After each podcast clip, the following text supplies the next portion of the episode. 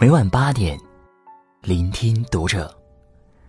大家好，我是主播小贤，欢迎收听读者。今天跟大家分享的文章来自作者小喵。售票员霸气怒对插队女子，不给别人添堵，才是最好的教养。关注读者新媒体，一起成为。更好的读者。近日，一段售票员霸气怒对插队女子的视频在网上引起讨论。视频中，一位女子因插队买票，遭到了售票员的呵斥。人家排队的人谁不忙？公共秩序，就你自己不遵守啊！这位女子不但不觉得自己有问题，反倒认为售票员在为难她。枪售票员道：“人家都没说啥，你凭啥说呀？”双方因此发生争吵，女子甚至出口成脏。售票员见女子这副态度，爆发金句：“我就瞅你这种不排队的人，我就来气！”这段霸气怒对，让网友纷纷拍手叫好。网友一盏灯光说。你赶时间，人家就不赶时间。地球围着你转。网友瘦熊猫练巫术说：“我就喜欢这位工作人员坚持原则的霸气。”网友喵呜先生说：“我觉得挺好的，值得赞扬。每次我遇见这种，我都是默默忍受，我只会在心里面小圈圈诅咒，好希望有人指出来。总有一些人。”在自己的利益面前，把素质踩在脚里，丝毫不顾他人，把没教养当做无所谓的事情。如果每个人都像这个样子，那么这个社会就会毫无秩序可言。面对这样的人，我只想说：你没有教养的样子，真的很丑。契科夫曾描述有修养的人时说。他们尊重人格，因此，他们总是和善、亲切、有礼貌。真正有教养的人，既能妥善安放自己的行为举止，又能在与人交往时，令人感受如沐春风。在排队这件小事上，足以体现一个人素质的高低。刷到这个插队女子的视频时。我想起曾经看到过的一个图片。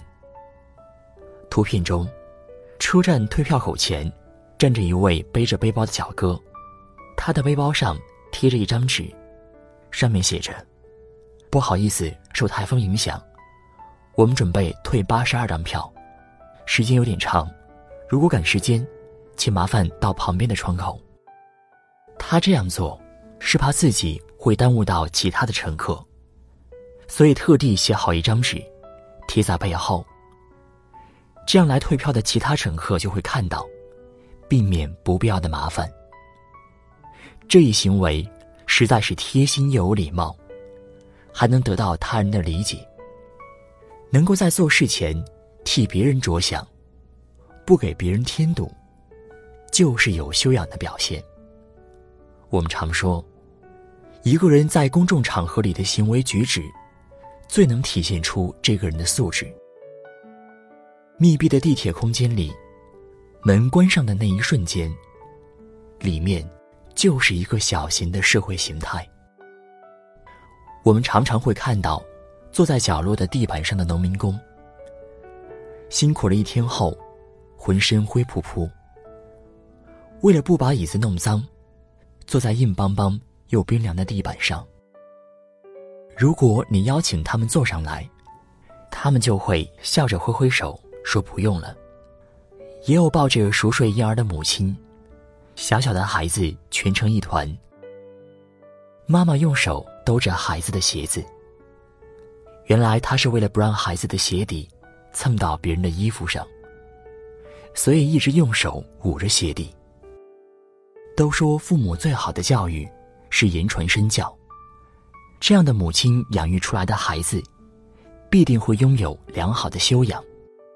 还有大清早一脸没睡醒的学生，你看着他就感觉马上要闭上眼睛睡过去，却在老人上车的那一瞬间，立马站起来给腿脚不方便的老人让座，自己默默走到一边，握着站立杆继续醒觉，在小小的空间里，将素质做到最大化，不给别人添堵。就是最好的修养。美德大部分包含在良好习惯内，而习惯是长年累月积攒下的一举一动。莎士比亚说：“习气这个怪物，虽然是魔鬼，会吞掉一切的羞耻心，也会做天使，把日积月累的美德善行熏陶成自然而然。”令人安之若素的家常便饭。林俊杰的演唱会一向火爆，场地爆满也是常态。可是，这样一场演唱会举办成功的背后，是满地被乱丢弃的宣传页、荧光棒和饮料瓶。曾看过这样一个新闻：林俊杰的粉丝自发组成一个个小团体，在演唱会结束后。留下来打扫，把垃圾都回收到统一的地点。这一行为，让即使不追星的路人都十分有好感，纷纷称赞。良好的修养，让粉丝的形象闪闪发光。在获得演唱会的快乐后，能够考虑到公共场合的卫生，主动负责，打扫的不简简单单是卫生。而是素质。衡量一个人真正的修养，不是看他在人前怎么做，而是看他在没有人监督的时候做什么。真正的修养，是来自骨子里的，不需要人提醒，也依旧将素质行为谨记心中。在共享单车盛行的那一会儿，马路上走道边儿。到处都是东倒西歪的自行车，大多数人为了赶时间，骑到目的地后锁上车子就走了，也不会注意把它放到指定区域。到处散落的共享单车一度干扰交通。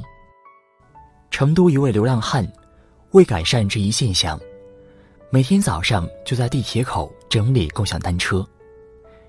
每天早上七点出去，九点回来。把乱放的单车摆放整齐。